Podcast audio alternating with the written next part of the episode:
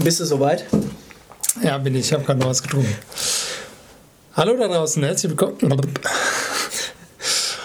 Es ist wieder Mittwoch. Zeit für Radio Spo. Hallo da draußen, herzlich willkommen zur nächsten Ausgabe von Radio Spoho. Heute das erste Mal mit uns beiden, mit mir Jakob und neben mir sitzt der Henrik.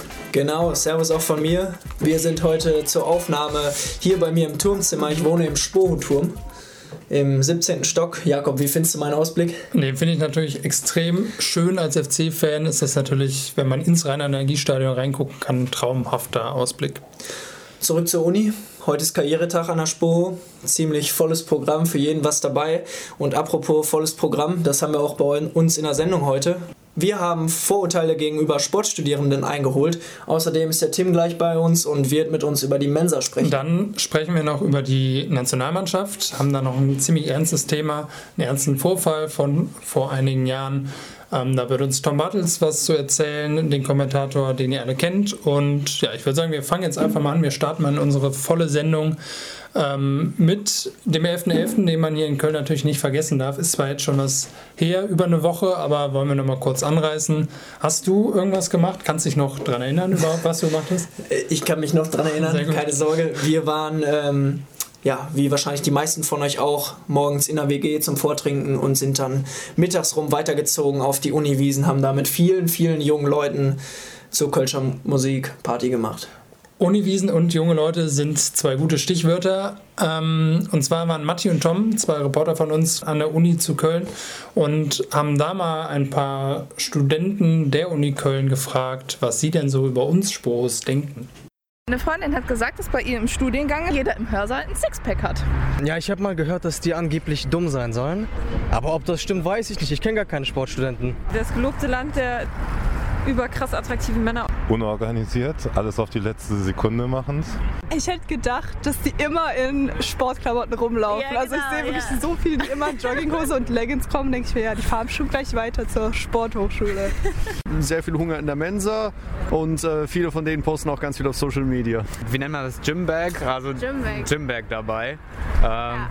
Bisschen Muskeln. Immer eine extra Tasche mit Sportschuhen. Genau, und da steht auch immer Spruch drauf. Flach und gut aussehen. Ja, ähm, interessant zu hören, was die Leute so über uns denken. Also ich für meinen Teil, ich sehe mich, ich finde mich da zum Beispiel in dem Organisationsding ja, ja. total wieder. Also ich muss da wirklich sagen, ich bin zwar sehr gut organisiert, aber wenn es um Klausuren geht, da bin ich wirklich immer auf dem letzten Drücker dran. Ja, oder auch bei Klamotten, ne? dass wir alle nur in Jogginghosen rumlaufen, ist natürlich auch was Wahres dran. Ich bin heute auch in der Jogginghose hier äh, mit der 1 zur Spur gefahren, weil man einfach viel Sport hat und dann nervt es, wenn man sich tausendmal umziehen muss. Dementsprechend läuft man dann halt viel Sportklamotten rum. Ja, vieles stimmt wahrscheinlich. Aber eine Sache ist den Uni-Studierenden dann doch äh, ziemlich ins Auge ja. gefallen. Was das genau ist, hört ihr jetzt. Ich habe gehört, Sportstudenten können sehr gut trinken. Wenig Uni, viel feiern für Sportstudenten auf jeden Fall und gut am Glas. Zwei meiner besten Freunde sind Sportstudenten, also natürlich, falle keiner, die sind nur am Saufen. Ja, nur am Saufen. Äh, Jakob, hast du solche Erfahrungen auch schon mal gemacht? Ja, wenn man mal unterwegs ist und äh, mit Freunden was trinkt, dann kriegt man schon mal den Spruch irgendwie, wenn man dann nichts mehr trinken möchte, ja, du bist doch von der Spur, du, du kannst ja jetzt nicht aufhören, das gibt's schon, ja. Ich würde sagen, das lassen wir einfach mal so unkommentiert äh, dahingestellt.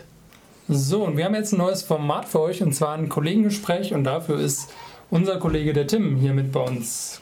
So ist es. Moin auch von mir wenn wir uns schon Radio nennen, ne? dann machen wir auch mal hier ein bisschen Radio-Talk. So sieht's aus. Und zwar geht es um das Thema Mensa. Das hat uns ja schon zum Beispiel in der letzten Sendung begleitet. Von der Mensa bekommt man ja immer nur mit, was für Essen am Ende dann wirklich auf dem Teller landet, aber nicht so wirklich, was da im Hintergrund passiert. In der Umfrage letzte Sendung haben sich ziemlich viele zufrieden mit der Mensa insgesamt gezeigt, aber es gibt doch immer so ein paar Klassiker, wo gerne gemeckert wird. Höchste Zeit also, Tim, dass wir da jetzt mal ein bisschen aufräumen. Eine Sache, die ich zum Beispiel echt oft höre, oft höre ist, nee, ich weiß noch nicht, was ich esse, gibt irgendwie nicht so die geile Auswahl, ist das gleiche wie immer und es ist ja schon so, dass es immer wieder die gleichen Gerichte gibt. Ja, tatsächlich wiederholen sich die Gerichte normalerweise immer erst nach sechs Wochen. Das hat mir Andreas Wollgarten, so heißt unser Mensaleiter übrigens, ähm, erzählt. Ich habe mich mit ihm mal über die ganzen Standardkritikpunkte unterhalten und er hat mir erklärt, warum man in einer Mensa normalerweise nicht so ausgefallene Sachen machen kann und die Speisepläne jetzt nicht so ultra vielfältig sind. Da können wir schlecht sagen, dass wir variieren. Ich sag mal, anstatt einer Tomatensoße machen wir dann eine Ingwersoße. Das wird vielleicht auch 5% der Beteiligten erreichen, diesen Geschmack, aber nicht wirklich das Gros. Und wir müssen uns eben nach den meisten Kunden richten. Dazu kommt dann noch, dass die Studis alles, was Tomate drin hat, als Tomatensauce, ich sag mal, abstempeln, ob es jetzt ein Sugo oder sonst eine Variation ist. Und der Mensa-Leiter meinte auch, dass die meisten Leute dann am Ende doch sowieso immer das Gleiche essen. Ähm, okay, das kann ich auf jeden Fall nachvollziehen, aber jetzt bei den vegetarischen Gerichten oder sogar bei veganen Gerichten gibt es ja manchmal wirklich gar keine Auswahl. Ähm, da kann man ja jetzt nicht wirklich sagen, dass es da dann eine besonders große Vielfalt gibt. Das stimmt, nur haben die halt auch nur vier Gerichte im Angebot. Ne? Da werden dann im Moment noch nicht mehr als zwei davon als vegan oder vegetarisch angeboten. Der Andreas Wollgarten ist da aber grundsätzlich äh, schon ziemlich offen für. Nehmen den Trend schon sehr ernst und auch probiere ich das hier in der Mensa zumindest schon peu à peu auch ein wenig zu ändern. Ich werde auch probieren, für die Zukunft täglich ein veganes Gericht anzubieten. Er meint nämlich auch, dass es sein kann, dass in ein paar Jahren oder so dann mehr vegetarische Gerichte angeboten werden als Fleischgerichte. Das kommt natürlich so ein bisschen auf die Nachfrage an und wie sich das entwickelt.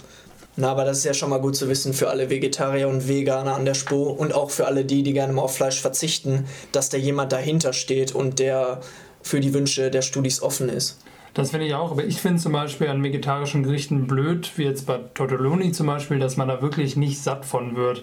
Gerade wenn man auch davor und danach viel Sport treibt, finde ich, wird man davon einfach nicht satt. Ja, da geht es mir nicht anders. Ähm, Tortelloni ist so ein bisschen das Paradebeispiel. Das sind meistens nur so, keine Ahnung, acht Stück oder so auf dem Teller. Deswegen habe ich mir das von dem Herrn Wolgarten mal vorrechnen lassen. Also die kaufen die bei einem regionalen Hersteller frisch ein. Und da kostet das Kilo dann 6 Euro wenn man mehr als die 8 Tortelloni auf dem Teller hätte, wären das schon so um die 300 Gramm. Heißt nur die Nudeln auf dem Teller schon um 1,80 rum. Und das kann man dann mal durchspielen.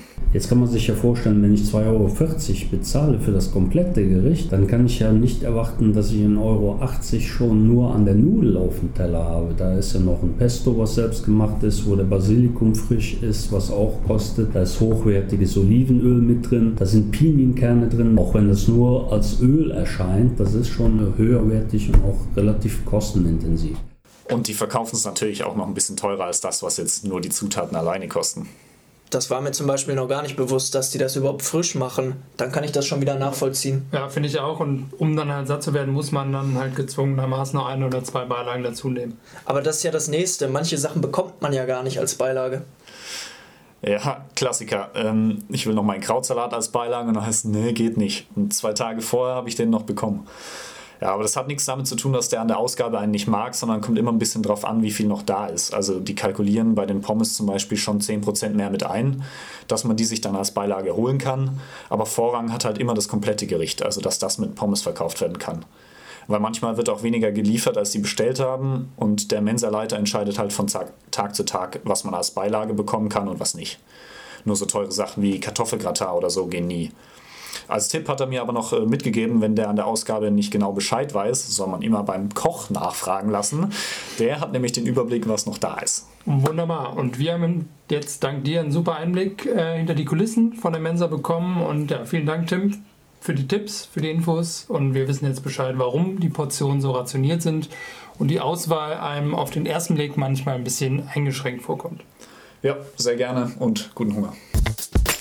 Unsere Radiospur-Reporter für euch. Ja, danke dir, Tim, nochmal. Dich verabschieden wir jetzt und wir machen jetzt weiter mit der Nationalmannschaft. Ähm, Hendrik, du hattest mir letzte Woche erzählt, dass du vorhattest, nach Mönchengladbach zu fahren, um dir das EM-Qualifikationsspiel Deutschland gegen Weißrussland live anzugucken. Wie war es denn? Genau, ich war da mit drei Freunden. Ähm, ja, das Spiel war mittelmäßig. Stimmung war mal wieder eine absolute ja. Katastrophe. Da stehe ich dann doch lieber in der Kurve. Ähm, aber gar nicht das, worauf wir hinaus wollten, sondern vor ziemlich genau vier Jahren ähm, hat sich da bei einem Länderspiel etwas ereignet und ein ehemaliger Spo, ein Sporo-Absolvent, den wir schon mal im Interview hatten, der hat das Ganze hautnah miterlebt und der Bene erzählt euch mal, worum es geht. Deutschland spielt am 13. November 2015 in Paris gegen Frankreich, als plötzlich ein lauter Knall durch Stade de France schallt. Wieder einmal ein Böller, denken sich wohl die meisten Fans. ARD-Kommentator Tom Bartels ahnte dagegen sofort, dass etwas nicht stimmt. Frankreich war natürlich eine extreme Situation, aber das ist ja im Prinzip, das gilt für alle gleich. Also du kannst dich auf einen Terroranschlag nicht vorbereiten. Das ist ja einfach nicht vorgesehen. Ja. Das war schon eine Ausnahmesituation, die, die ich auch ganz extrem in Erinnerung habe. Weil mir hinter, ich habe wirklich hinter da gesessen und mir haben so die Knie gezittert, ja, weil ich irgendwie wusste, dass es jetzt nicht, also es passt nicht, dass wir das Fußballspiel übertragen oder weiter übertragen. Aber es gab keine Alternative dazu. Also kommentiert Bartels weiter und beobachtet die Situation, ohne zu wissen, dass zeitgleich in ganz Paris mehrere Terroristen an verschiedenen Orten Attentate begehen und insgesamt 130 Todesopfer fordern. Und dann kam irgendwann so nach fünf Minuten in der zweiten Hälfte. Äh, übrigens, du hast wahrscheinlich doch recht, es ähm, soll im in Stadionnähe Anschläge gegeben haben. Und dann da hat sich das bei mir von Minute zu Minute halt aufgebaut, dass ich mich da nicht mehr wohlgefühlt habe. Dann kam irgendwann, es gab Tote, sagt, dass es Tote gab. Bitte, sag es, wir haben die Nachricht jetzt, es gab Tote in Paris. Es gab eine Schießerei in Paris, ähm, es gibt eine Entführung in Paris. Das war ja alles so diffus und nicht klar. Und äh, das ist ja klar, man denkt dann parallel mit, ja, was passiert hier gerade? Das Spiel läuft erst einmal weiter und niemand weiß, wie er auf die beiden Tore der Franzosen reagieren soll. Nach Spielende verlassen die Zuschauer das Stadion und strömen dann wieder zurück, als sich die Meldung verbreitet, die Terroristen seien bis zu den Ausgängen vorgedrungen. Glücklicherweise eine Fehleinschätzung und die rund 80.000 Zuschauer können schließlich das Stadion verlassen. Das war schon, das war schon sehr, sehr, sehr heftig. Das hat mich aber länger, länger dann beschäftigt. Ja, obwohl mir ja nichts passiert ist in dem Sinne. Also ich habe nur diese, diese Schläge gehört und habe mich dann, wir haben uns sehr lange noch im Stadion aufgehalten und es war natürlich relativ lange ungewiss, aber irgendwann hat sich dann entspannt und wir sind dann um drei oder vier durch eine menschenleere Stadt zum Hotel gefahren, weil alles gesperrt war und das hat mich schon irgendwo hat mich das damals echt bewegt, aber nach drei, vier Wochen ist irgendwie dann so der Alltag wieder komplett da, auch im Stadion gewesen. Ne? Das hat dann natürlich dazu geführt, dass bei, bei ähm, Olympia und so bei allen Großereignissen danach die Sicherheitsvorkehrungen maximal hochgefahren wurden. Aber ja, unsicher gefühlt habe ich mich dann eigentlich nicht mehr. Trotzdem bleibt das Attentat vom 13. November 2015 in Paris weiter in Erinnerung, besonders bei denjenigen, die die Anschläge vor Ort miterlebten.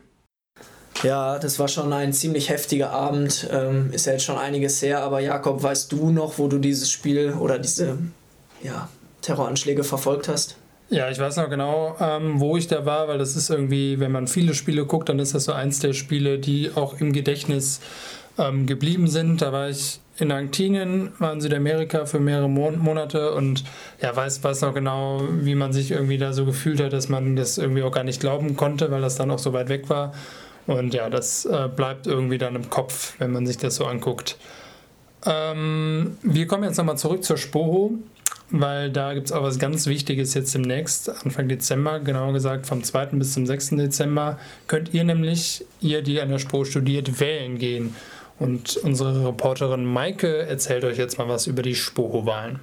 Deine Stimme zählt. Und diesmal hast du keine Ausrede mehr. Die studentischen Wahlen stehen Anfang Dezember an und das Wahllokal befindet sich dafür direkt auf dem Campus. Der Ort, an dem wir uns alle mindestens ein bis zweimal die Woche aufhalten. Einfacher geht es also nicht. Trotzdem, das rote Kreuzchen an der richtigen Stelle zu setzen, ist manchmal gar nicht so leicht. Damit ihr trotzdem einen Durchblick habt und euch nicht vor der Wahl scheut, haben wir mal beim Wahlausschuss nachgefragt. Was wähle ich eigentlich als Spoho-Studi übernächste Woche? Also bei den Wahlen haben alle Ersthörerinnen an der Sportschule vier Stimmen. Mit der ersten Stimme könnt ihr das Studierendenparlament wählen oder für viele auch bekannt als das Stupa. Das Stupa hat 21 Vertreterinnen und die werden durch sogenannte Wahllisten oder auch Hochschulgruppen gewählt. Mit der zweiten Stimme könnt ihr Studiengangssprecher wählen. Ähm, die dienen als Ansprechpartner aus dem Studiengang heraus an Gremien zu der Hochschule. Als drittes könnt ihr studentische Vertreter ähm, des Senats wählen. Davon gibt es drei momentan. Ähm, und der Senat ist das höchste beschlussfassende Gremium an der Sportschule. Und als viertes werden die Vertreter der studentischen Hilfskräfte gewählt, die ähm, an der Hochschule arbeiten. Das hört sich ja erstmal gar nicht so schwer an. Vier Stimmen, vier Kreuze. Aber warum ist es so wichtig, dass wir Studis zu den Wahlen gehen und unser Kreuz setzen? Weil es die einzige Möglichkeit im Jahr ist, ähm, in dem man selbst Partei ergreifen kann, um etwas an der Hochschule zu bewirken. Schließlich setzen sich aus den äh, Stimmen des Studierendenparlaments zusammen und die wählen schließlich auch den Aster beispielsweise. Und wenn du dann nicht wählen gehst, kannst du dich auch nicht beschweren. Also, mal wieder zur Uni gehen ist angesagt.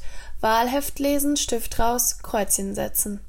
Die Wahl wird im Mensa-Vorgang stattfinden, also auf halber Höhe zwischen der Mensa und den Hörsälen. Alle Ersthörer und Ersthörerinnen der Sporthochschule sind wahlberechtigt. Bringt zur Wahl euren Studieausweis und einen gültigen Lichtbildausweis mit. Denn deine Stimme zählt. Also Leute, ihr habt's gehört. 2. bis 6. Dezember, geht wählen. Der Radiospuro Eventkalender. Am 27. November findet die dritte von insgesamt sechs Semestervorlesungen von Professor Wilde Hollmann statt. Für alle, die noch nicht da waren, geht unbedingt hin. Und worum es genau geht, das erklärt euch der Professor mal eben selbst. Jeder Mensch hat, stellt sich die Frage, woher komme ich, wozu bin ich da und wohin gehe ich. Und deswegen muss man dann erklären, wie begann denn alles mit dem Urknall und so weiter oder auch vorher, wir wissen es nicht, bis zum heutigen Tag. Für alle von euch, die hier zuhören, die aber noch nicht an der SPO studieren, aber mal später ähm, an Deutschlands einziger Sportuniversität studieren möchten, gibt es am 30. November den Campustag. Dort werden nicht nur alle Bachelor- und Lehramtsstudiengänge vorgestellt, sondern auch alles Wissenswertes rund um die SPOHO und euren Studienanfang. Auf der Landingpage www.sportstudium.köln könnt ihr euch da nochmal genauer informieren. Am 4. Dezember findet der 17. Kölner Abend der Sportwissenschaften statt. Interessantes Thema dieses Mal E-Sports. Unter anderem mit dabei Professor Dr. Ingo Frohböse. Es ist eine Forschungsdisziplin, die so attraktiv ist, dass ich sicher bin, dass in vielen Jahren es die zweitwichtigste Sportdisziplin mit oder neben dem Fußball sein wird. Mit ihm diskutieren weitere Experten und auch ein E-Sports-Profi ist vor Ort. Anmelden könnt ihr euch online dann lohnt es sich auf jeden Fall, die nächsten Tage, nächsten Wochen, nächsten Monate auf unserer Instagram-Seite vorbeizuschauen. Da wird es in Zukunft ähm, öfter mal Gewinnspiele geben, jetzt gerade auch in der Adventszeit. Ähm, genau, da könnt ihr im Spurshop was gewinnen, im Highland Café und auch an der Playa wird es Gewinnspiele geben. Am 4. Dezember kommt unsere nächste Sendung und dort haben wir mit keinem geringeren als Marcel Reif gesprochen, beziehungsweise Kati hat mit ihm gesprochen und Kati hat heute Geburtstag. Ja, liebe Kati, alles Liebe von Henrik und mir und vom gesamten Radio Spo-Team zum Geburtstag. So, das war's auch mit unserer Sendung. Ja. Jakob, hat mir Spaß gemacht mit dir und. Mir hat es auch großen Spaß gemacht. Ähm, ich hoffe, euch da draußen hat es auch gefallen.